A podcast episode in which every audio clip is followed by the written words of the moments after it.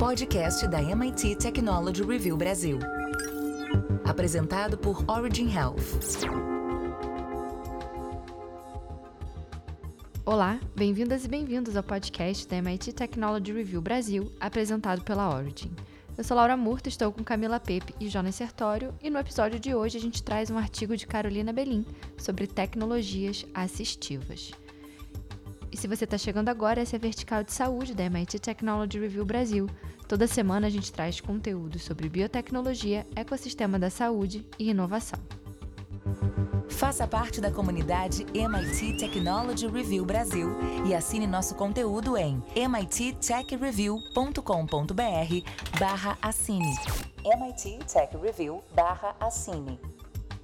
Imagine que estamos em um museu uma pessoa com deficiência visual pode transitar entre quadros e esculturas acompanhada por um cão-guia capaz de descrever detalhadamente cada obra de arte, permitindo uma experiência imersiva por meio da audição. A cena poderá virar realidade no Museu de Arte Moderna de São Paulo, a primeira instituição a receber a doação de uma unidade da Lisa, um cão-guia robô. Informações que promovem a acessibilidade em arte e não apenas mobilidade estão sendo embarcadas na tecnologia que será disponibilizada ao público em breve. Provavelmente, a imagem da Lisa formulada pelo cérebro ao imaginar um cão-guia é diferente da realidade proporcionada pela robótica. Sem focinho, orelha, pata e rabo, ela se assemelha a uma mochila de rodinhas, que em vez de ser puxada, vai na frente do seu tutor. Para isso, ela é equipada com motores, sensores, câmeras, navegação por GPS, inteligência artificial e um software contendo dados de acordo com a necessidade identificada.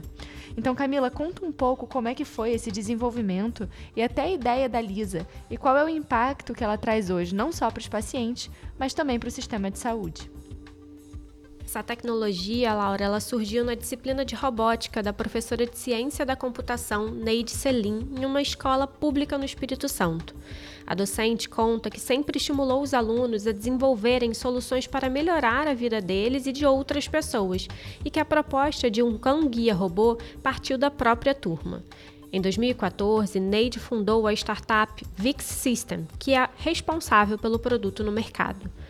Com foco em autonomia e qualidade de vida para deficientes visuais, o produto pretende ser uma alternativa ao uso de animais na função. Segundo a professora, a disponibilização de um cão-guia custa em média 80 mil reais e o treinamento pode ter até dois anos de duração. Ela fala que sabe que a Lisa não substituirá o canguia na relação de afeto, que isso é realmente insubstituível, mas diante dos limitadores no acesso aos animais, a Lisa pode ser uma excelente oportunidade. O custo de venda da Lisa é de cerca de um terço de um cão-guia, podendo também haver um aluguel do equipamento. Até o momento, 20 robôs foram produzidos e estão em operação dentro de empresas, já que a tecnologia está disponível apenas para o uso em ambientes internos. Ir para as ruas é o próximo passo desejado, mas a criadora da Lisa relata dificuldades para tornar a solução mais escalável. Ela conta que hoje a gente vive em um país em que é difícil ter investidores que acreditem no seu potencial. Então, há esse desafio o governo apoiou muito o desenvolvimento da tecnologia e foi fundamental para que hoje ela esteja no mercado. A expectativa da empreendedora é que esse ritmo de desenvolvimento ganhe agilidade. A Vix System passou a ser uma das empresas incubadas na Eretz Bio desde junho deste ano.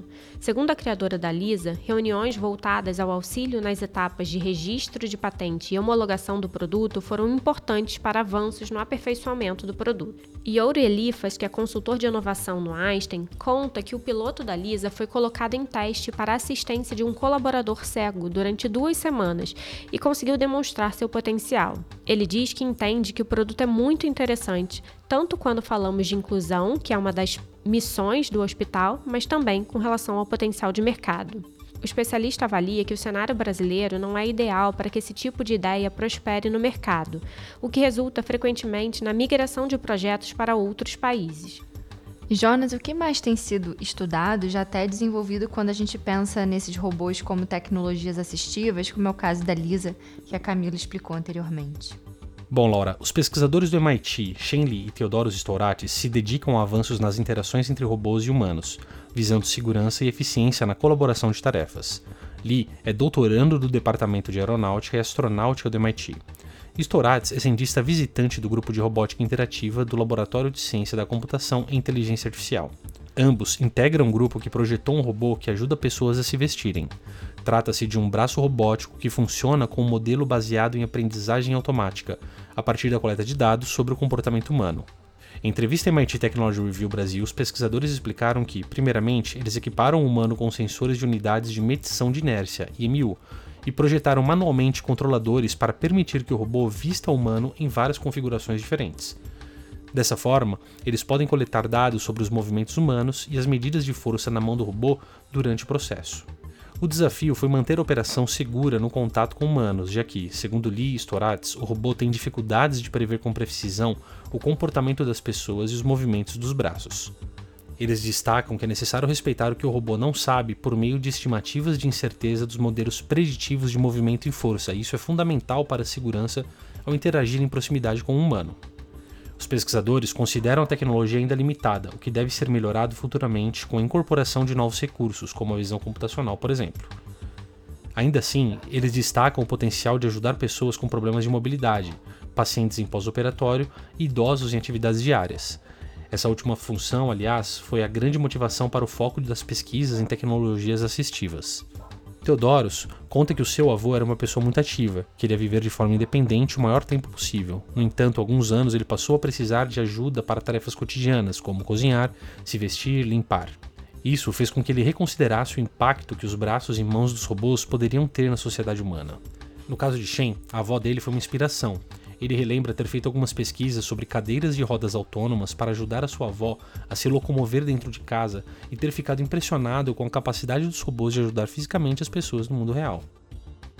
De acordo com um relatório mais recente, o Global Report on Assistive Technology, divulgado em 2022 pela Organização Mundial da Saúde, com o Fundo das Nações Unidas para a Infância, a estimativa é de que, até 2050, cerca de 3,5 bilhões de pessoas no mundo vão precisar de um ou mais produtos assistivos.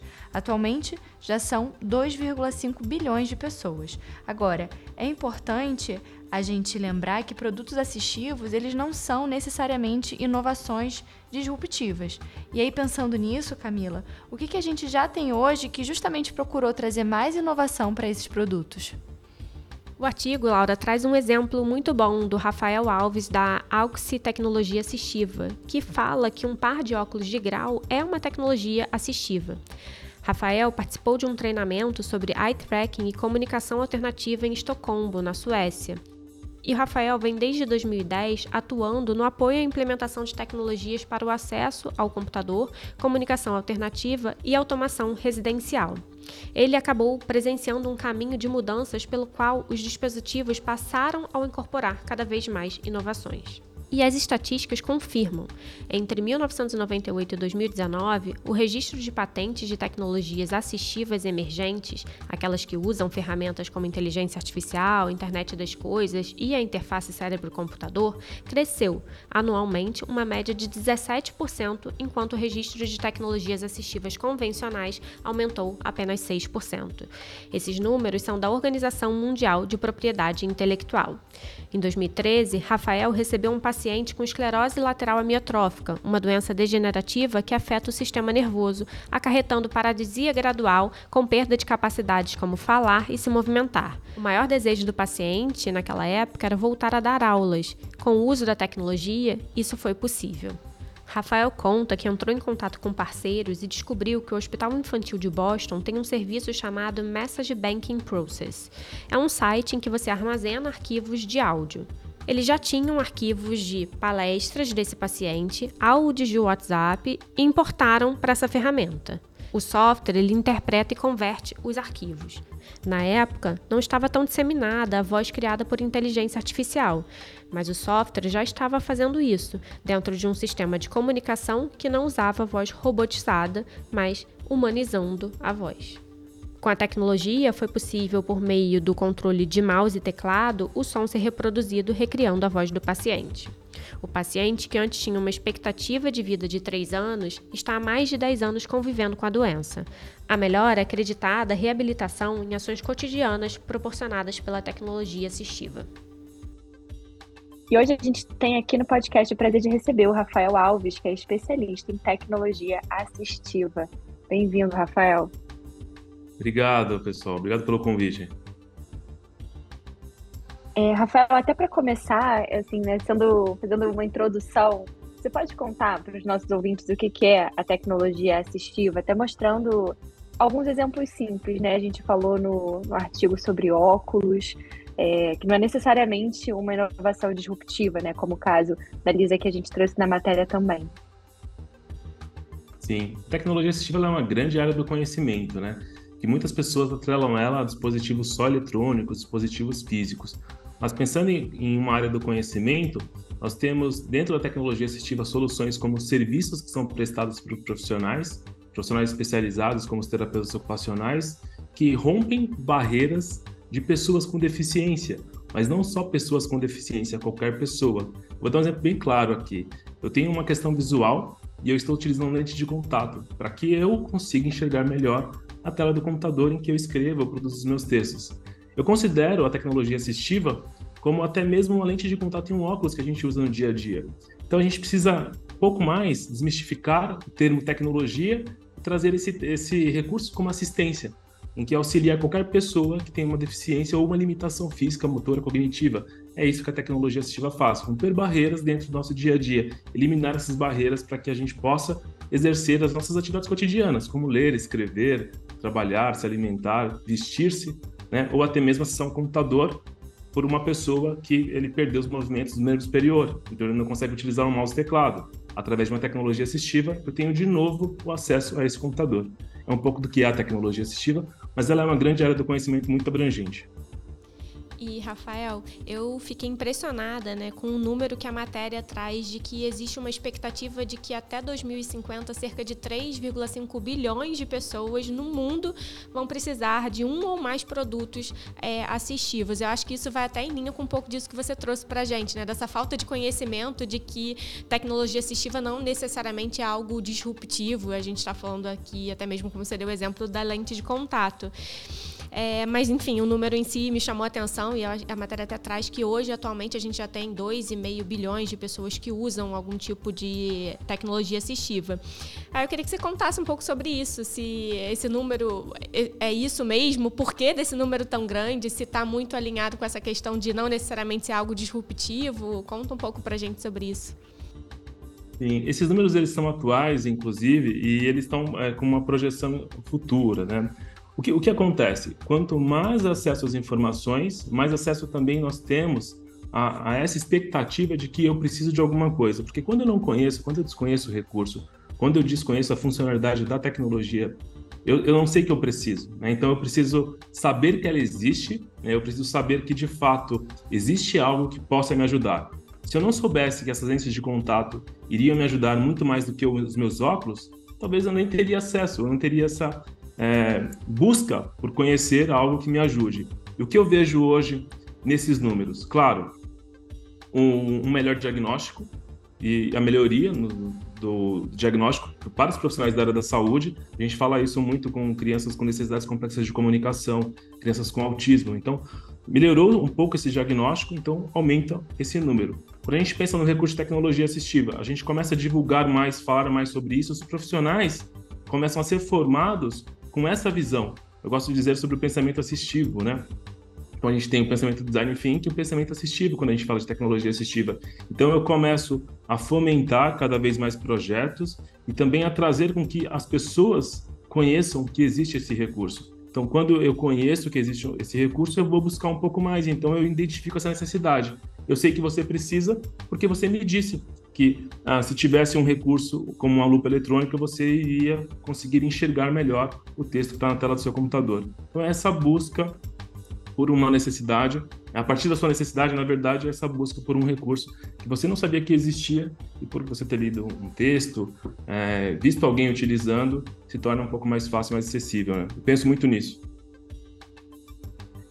Agora, Rafael, o artigo, né, a matéria, ela traz o caso do paciente com, com ela, e que antes tem até a questão, né, que antes do, quando ele teve o diagnóstico, a expectativa de vida era de três anos, mas o paciente já estava com 10 anos, né, convivendo com a doença, e muito da melhora foi acreditada até a reabilitação em ações cotidianas proporcionadas pela tecnologia assistiva. Você tem é, outras experiências que você pode compartilhar aqui com a gente, trazendo o impacto desse tipo de tecnologia para a vida das pessoas? Sim, é, são, são, diversos casos, principalmente com pacientes com esclerose lateral amiotrófica, que eu atendi eu atendo ainda, né, em parceria com as terapeutas, com a equipe de reabilitação, o que, que, nós, o que, que nós fazemos? Né? Nós trazemos com que é, esse paciente ele continue funcional. A partir de um, de um diagnóstico, eu perco o movimento das minhas mãos. Eu não consigo mais utilizar meu celular, eu não consigo mais utilizar um teclado e um mouse. Como que eu vou dar continuidade às minhas atividades laborais se eu não tenho acesso a essas ferramentas? Se eu sou, por exemplo, um escritor, que, que, que passo é, oito é, horas por dia produzindo textos, revisando textos. Então, com esse recurso de tecnologia assistiva, você passa a ser mais funcional e trazendo mais funcionalidades, colocando de novo essa pessoa dentro de um escopo das atividades laborais que ela executa, no, o nosso quadro de expectativa de vida ou até mesmo psicológico, ele, ele melhora, ele, ele aumenta, né? Pensem vocês, se eu tirasse hoje de vocês a possibilidade de que vocês não tivessem mais acesso às ferramentas de trabalho, por uma questão motora, ou por uma questão até mesmo intelectual, uma questão cognitiva. Então, eu, eu considero muito que quando somos produtivos, e isso é da nossa natureza, ser produtivos, estar sempre trabalhando e atuando, colaborando com projetos, colaborando com pessoas, a gente passa a ter melhor essa percepção, até mesmo com o quadro de uma doença degenerativa. Né? O paciente ele se torna mais produtivo, ele se torna mais presente e, e, a gente percebe isso muito na prática, né? Não é só num contexto dos artigos científicos e do que a produção científica traz, mas o que de fato na prática a gente percebe atendendo esses pacientes, né? Devolver para ele aquilo que antes ele tinha uma visão que não teria como mais executar, acessar o seu WhatsApp para se comunicar com os alunos do grupo de mestrado, a acessar o WhatsApp para que participe de um outro projeto, a, a participar de um grupo de pesquisa para o seu pós-doc. Então, essa é a ideia. Trazer de novo aquilo que, por algum motivo, ele perdeu essas capacidades físicas, né, motoras. É muito bacana, né? Realmente, assim, encantador a gente poder perceber que existem coisas que podem proporcionar isso para os pacientes, né? Sem dúvida nenhuma, muito, muito interessante. Mas, Rafael, a gente já trouxe aqui né, essa questão de que a tecnologia assistiva não necessariamente é algo disruptivo, mas você sabe, né? Você comentou que é a nossa ouvinte, que a gente traz bastante aqui sobre inovação nos nossos episódios. Então, pensando nisso, eu queria que você falasse um pouco sobre o que a gente pode esperar dessa tecnologia assistiva no futuro, né? Se a gente espera algo mais disruptivo mesmo, ou se é algo mais tradicional, mais convencional. Conta um pouco pra gente sobre isso. Eu penso que o que nós precisamos buscar? Ainda nós temos um, um, um limitador em relação à tecnologia assistiva, que é a questão do, do, acesso. A falta de acesso por conta das questões de custo de um dispositivo. Um dispositivo eletrônico que vai ajudar essas pessoas hoje, ele ainda tem um custo elevado. O que, que passa a acontecer? Quanto mais eu desenvolvo soluções, maior oferta de mercado eu tenho, e o que, que acontece? Por, por consequência, reduz o preço, ou aumenta a produção e reduz esse preço. Então, quando eu passo a ter mais soluções disponíveis no mercado, eu aumento esse acesso. Eu aumento também com que os profissionais tenham acesso a esses recursos e levem para os pacientes. Porque até mesmo os profissionais, por diversos motivos, e um deles é a falta do, do conhecimento e a falta do acesso financeiro a essas ferramentas, eles não conseguem levar até o paciente. Então, na tecnologia assistiva, nos recursos assistivos, eu tenho que muito avaliar esse paciente, testar esse recurso e implementar. Quando eu digo implementar, é fazer com que num curto, médio e longo prazo esse recurso atenda às expectativas dessa pessoa. Como, por exemplo, voltar a escrever ou ler, ler melhor, conseguir enxergar melhor o texto numa tela, ter melhor mobilidade no seu ambiente físico ou na rua, através de uma bengala com sensor eletrônico. Então, eu penso muito nisso. Para o futuro, não em novos produtos, inovação de novos produtos, mas é, desenvolver recursos ou aprimorar recursos já existentes baseado naquilo que a gente já tem desenvolvido no mundo inteiro. e recursos nacionais, produtos que são desenvolvidos aqui no Brasil, produtos que tenham é, uma empresa aqui no Brasil que preste um bom suporte, que desenvolva e implemente para as nossas condições é, urbanas mesmo, né? Uh, nós não temos o mesmo relevo que outros países, né? Nós não temos as mesmas calçadas que temos nos Estados Unidos. Então a gente tem que pensar nesse contexto também, quando a gente está utilizando, olhar o nosso cotidiano, olhar o nosso ambiente. A gente pensa muito no ambiente para desenvolver essas soluções. E aí, uma dessas questões também é o preço, é o acesso, né? É facilitar a, o acesso das pessoas, principalmente na questão financeira. Obrigada, Rafael, pela sua participação aqui no podcast. Né? A gente está falando dados que a Camila trouxe também, que a gente tem na matéria, 3,5 bilhões de pessoas. Então, na verdade, discutir agora o acesso e também como a gente pode adaptar esses produtos, como você falou, para o cenário nacional. E também trazendo um assunto novo aqui, a gente discute bastante tecnologia, mas é, acho que é a primeira vez que a gente traz esse termo né, de tecnologia assistiva. Obrigada pela sua participação. Obrigado a vocês, obrigado. Obrigado pelo conteúdo, obrigado por está sempre produzindo material que envolve a nossa área da saúde, tecnologia na saúde. E antes de terminar, eu queria te convidar para conferir a nova edição da revista da MIT Technology Review Brasil sobre negócios. Vai lá em mittechreview.com.br barra assine. E semana que vem tem mais um episódio, eu espero você. Até lá! Você ouviu o podcast da MIT Technology Review Brasil. Apresentado por Origin Health. A maior publicação de tecnologia do mundo agora está no Brasil.